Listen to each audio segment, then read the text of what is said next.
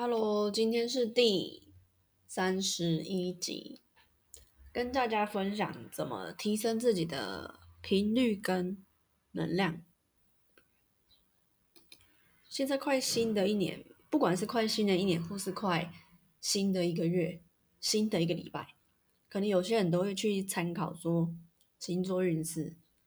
他说我们未来会怎么样，然后我们要做什么样的事情去防止什么的发生，要注意什么叭叭叭。但我会觉得说那些其实都是脑袋而已，你真正要去提升你的频率跟能量，靠书真的也是不够，因为它就是你的脑袋而已。从你脑袋进去的东西，你没有做的话，没有实行在生活上，用你的身体去例行，让你习惯的话，那你真正的频率跟能量不会上来，它就是在你脑袋里面的。所以我们才会有一句成语说叫做“力不从心”嘛。这个力，我觉得指的是你的身体。那你你所想的跟你所做的是不一样的嘛？有落差。那我们先从最基本的身体这一块去讲。我们的身体，你有没有发现说，年轻的时候不高兴还是不舒服，休息一下睡一下觉，身体就好了，好像一又没事了一样。那随着年纪越来越增长，我们会发现说，哇，睡了，休假了。怎么我的身体也是一样沉重，心情也是一样沉重？那就是因为我看了一本书哦，很有意思，它叫做《情绪爆发力》。他说呢，我们如果可以把情绪能量发泄出来，而不是压抑憋在心里面，我们身体就会更健康。你看，我们小孩子的时候想哭就哭，想笑就笑，大人可能。也不会太要求什么，可是长大以后，我们不得已嘛，社会化，而且大家都比较在意说大众的想法，我们会把自己隐身在大众之中，所以我们的情绪、习惯那些也会不自觉的，没办法，比较没办法依循自己，我们会想要把自己隐藏，比如说大家笑你，你不笑你就很尴尬，这样子。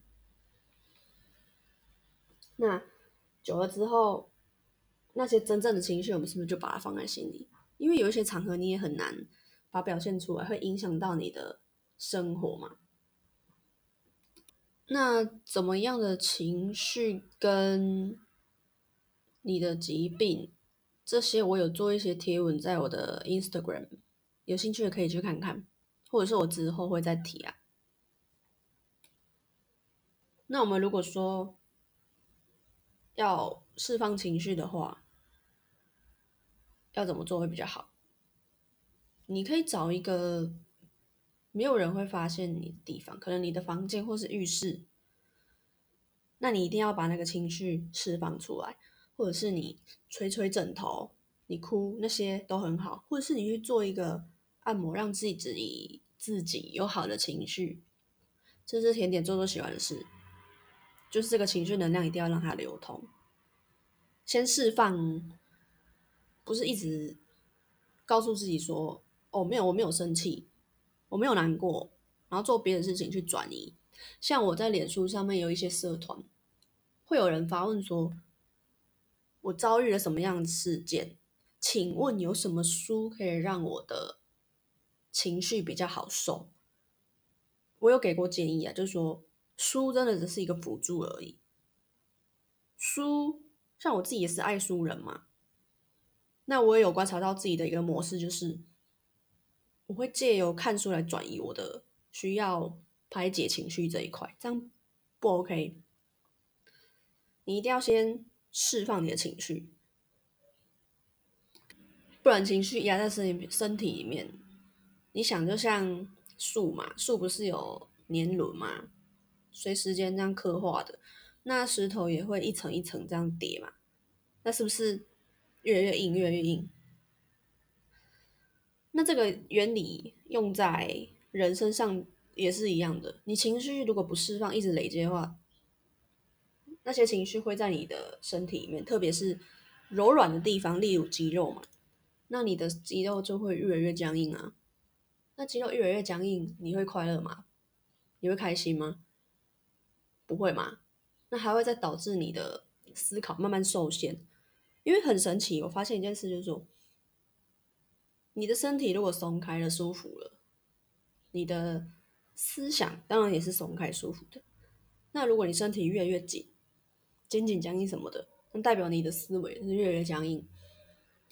好，以上讲的是释放，这个真的很重要，不要让自己成为一个炸弹或者是气球，随时会被别人引爆，这样很危险。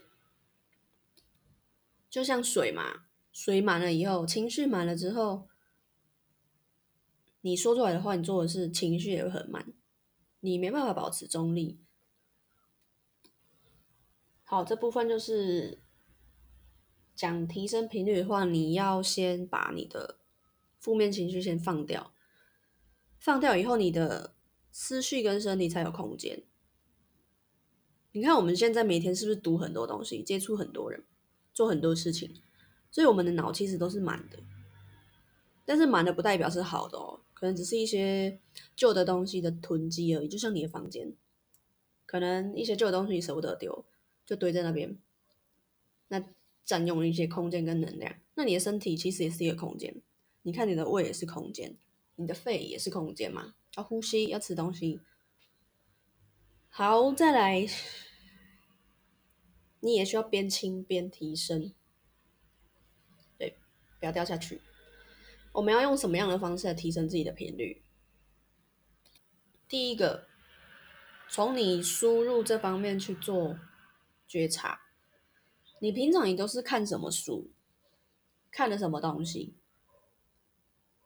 是看一些打打杀杀、一些负面的绯闻八卦，还是看一些能让你真正提升你自己生命的东西？